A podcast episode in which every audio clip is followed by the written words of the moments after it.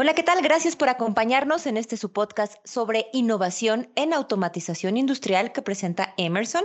En esta ocasión vamos a hablar sobre un tema un poco diferente a, la automatización tradicional en, en, los equipos de proceso.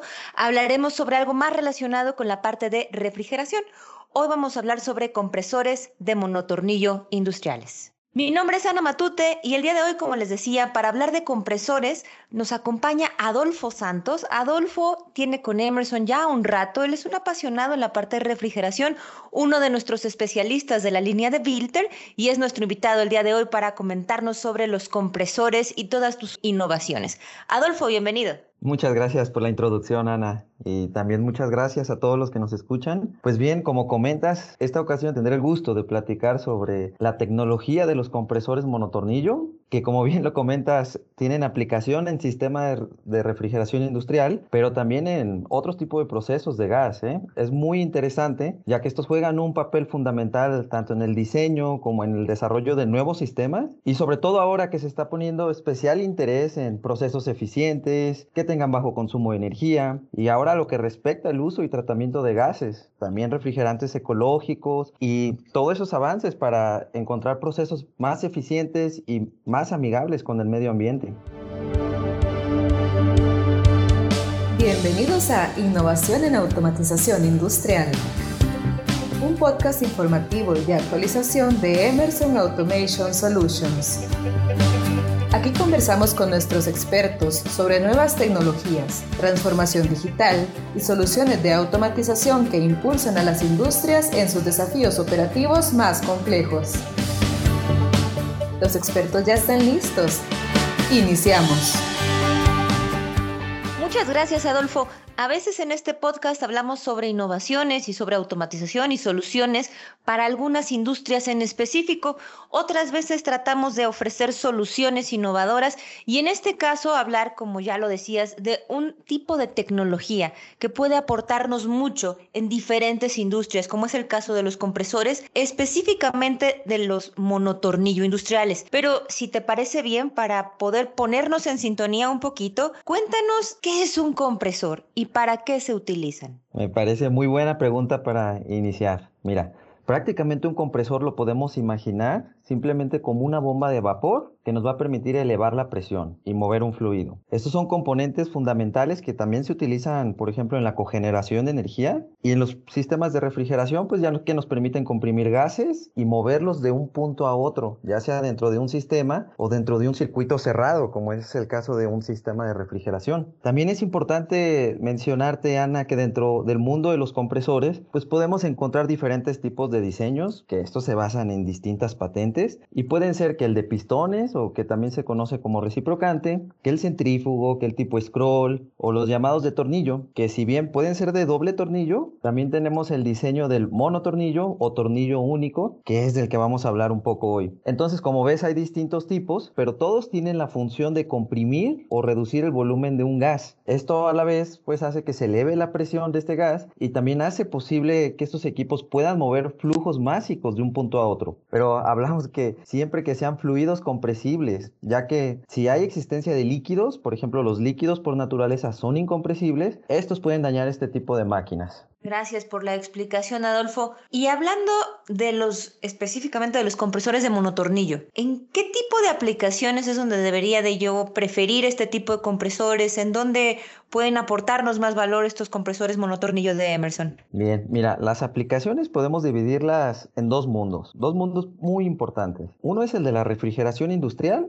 y el otro es el sector del gas industrial. Empezamos por el de la refrigeración industrial. Bien, estos equipos se usan para la construcción de grandes frigoríficos. Es decir, estamos hablando, por ejemplo, de grandes centros de distribución que tienen grandes espacios eh, que necesitan ser refrigerados o ya sea para congelar o preservar alimentos a baja temperatura o, cualquier otro producto perecedero, como rastros, por ejemplo, plantas de proceso o imagínate tú cualquier lugar que necesite mantenerse a baja temperatura. Hay otras aplicaciones también muy interesantes, por ejemplo, en barcos pesqueros se utilizan estos compresores en los sistemas de refrigeración y es bien interesante porque ya que hay muchos barcos que duran meses en alta mar, necesitan de equipos confiables y de gran capacidad. ¿Por porque hablamos de barcos que tienen estanques y recipientes donde se tiene que almacenar el pescado o el atún o algún otro tipo de marisco, pero al mismo tiempo también se usa la refrigeración para cámaras de, de producto, cámaras a baja temperatura donde se almacenan los alimentos de la tripulación que va a estar en alta mar.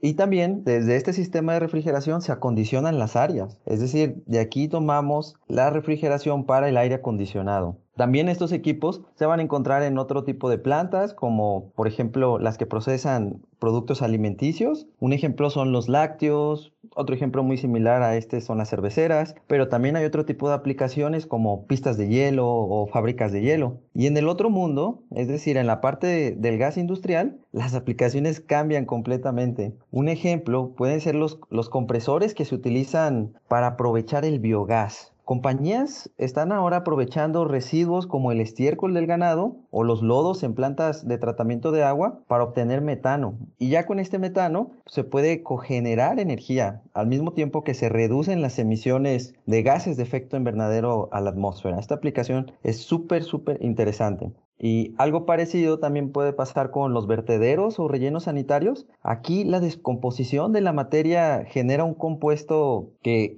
contiene metano y CO2. El metano contribuye bastante al efecto invernadero pero también tiene la cualidad de que puede ser capturado o atrapado para la cogeneración de energía. Entonces es aquí donde los compresores pueden cumplir una u otra función, porque como hablábamos son capaces de mover volúmenes de gas y ponerlos a las presiones requeridas. También estos tipos de compresores los podemos encontrar en estaciones de compresión, por ejemplo, para transportar gas natural o incluso para la recuperación de vapor en ciertos procesos o simplemente vamos a poner el ejemplo de la industria química donde se utilizan para mover un gas de un punto a otro. Adolfo, lo que comentas es muy impresionante. Tienen aplicaciones básicamente en muchas de las industrias que resultan críticas, tanto para la salud y seguridad de los seres humanos, como el tema que mencionabas de refrigeración, como para algún otro tipo de aplicaciones industriales. Y lo que me llama la atención es que, al final lo, lo mencionas, es un compresor monotornillo. Entonces, cuéntanos un poco cómo funciona este tipo de tecnología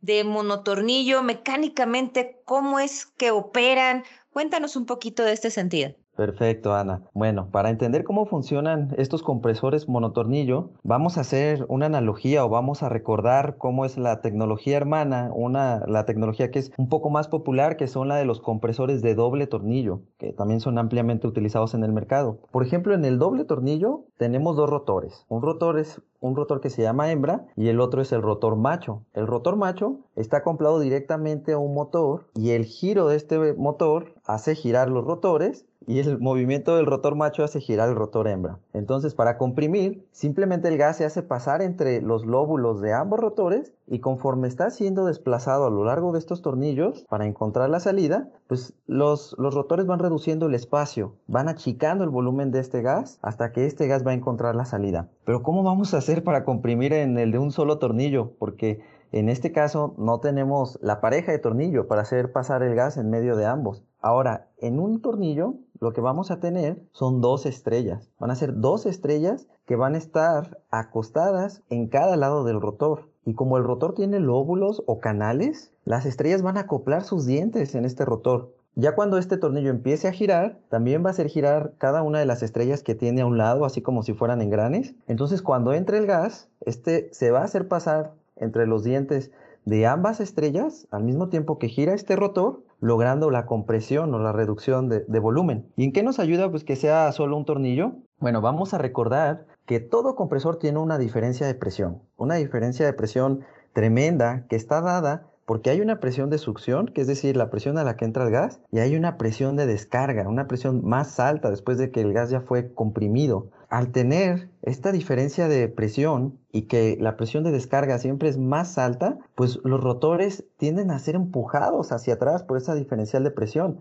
Es por eso que estas máquinas requieren de rodamientos o cojinetes de empuje que evitan que estos tornillos se muevan dentro de la carcasa y choquen con otros componentes mecánicos dentro de la carcasa, pues como puede ser la, misma fundición. En el caso del monotornillo, al tener dos estrellas en lados opuestos que realizan la compresión y recordando el principio que dos fuerzas iguales cuando se encuentran opuestas se anulan, pues significa un descanso en los rodamientos de, de, de este tipo de compresores que lo podemos traducir en una mayor vida útil, una menor necesidad de reemplazo de partes cuando hablamos de este diseño y una garantía extendida comparada contra otras tecnologías. También estos compresores cuentan con todos los componentes mecánicos necesarios para tener una operación segura. Es decir, cuentan ya con cubiertas o protecciones porque tienen muchas partes móviles. También tienen válvulas de seccionamiento, válvulas de seguridad o alivio para la presión y una serie de, sensores o transductores de presión que, garantizan la, operación. También estos compresores tienen un panel inteligente. Este panel se hace o más bien se encarga de recopilar todas las variables de la unidad para enviar las señales al mismo compresor y le diga cómo controlar la capacidad y el volumen del refrigerante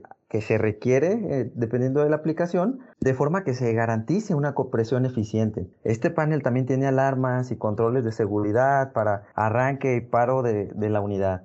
Adolfo, ¿y este principio operativo que nos explicas de las dos estrellas, un tornillo y todas estas ventajas, qué otros beneficios colaterales puede traer en la operación? ¿Tiene alguna otra, algún otro impacto, algún otro diferenciador? Sí, mira, porque hablando de que ahora tenemos un compresor que encuentra un descanso al tener ciertas fuerzas equilibradas dentro de la máquina, cuando estas fuerzas se anulan, el nivel de vibración también se ve bastante reducido en estas máquinas, lo que se traduce también en un bajo nivel de ruido. Esto es bastante ventajoso, por ejemplo, porque ahora ya hay mucha industria que prefiere salas de máquinas con, bajos decibeles o, bajo nivel de ruido y también porque hay mucha industria que ha sido ya absorbida por la, mancha urbana y, busca que, haya la menor cantidad de ruido posible. Entonces un compresor de baja vibración que tiene bajo ruido puede llegar también a ser muy ventajoso eh, por estas, estas características. Tienes razón, de pronto pequeñas tecnologías pueden hacer la diferencia al final en las operaciones completas de una industria. Y como bien lo mencionabas, las urbes se han ido tragando muchas de las industrias, entonces de pronto hay que tener muy en cuenta este tipo de situaciones para poder especificar la tecnología que más sentido haga para cada una de las aplicaciones. Adolfo, muchísimas gracias por, por acompañarnos. No sé si quisieras eh, compartirnos algo más ya para ir cerrando este podcast. Bueno, pues antes que nada agradecerte, Ana, por la oportunidad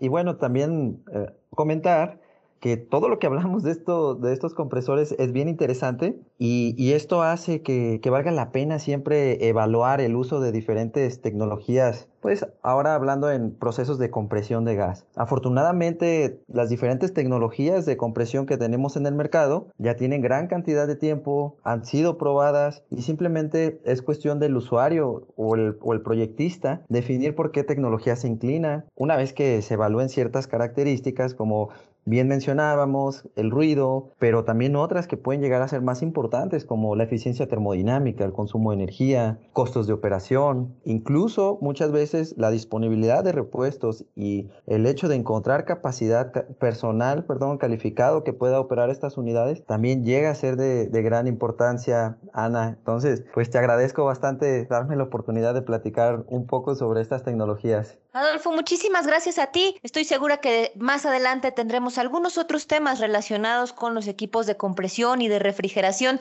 de las líneas que representan Commercial and Residential Solutions de Emerson. En esta ocasión tuvimos como invitado a Adolfo Santos de la línea de Vilter. Muchas gracias por acompañarnos en este podcast sobre innovación en automatización industrial. Mi nombre es Ana Matute y nos escuchamos en otro episodio. Recuerden que estrenamos episodios cada viernes.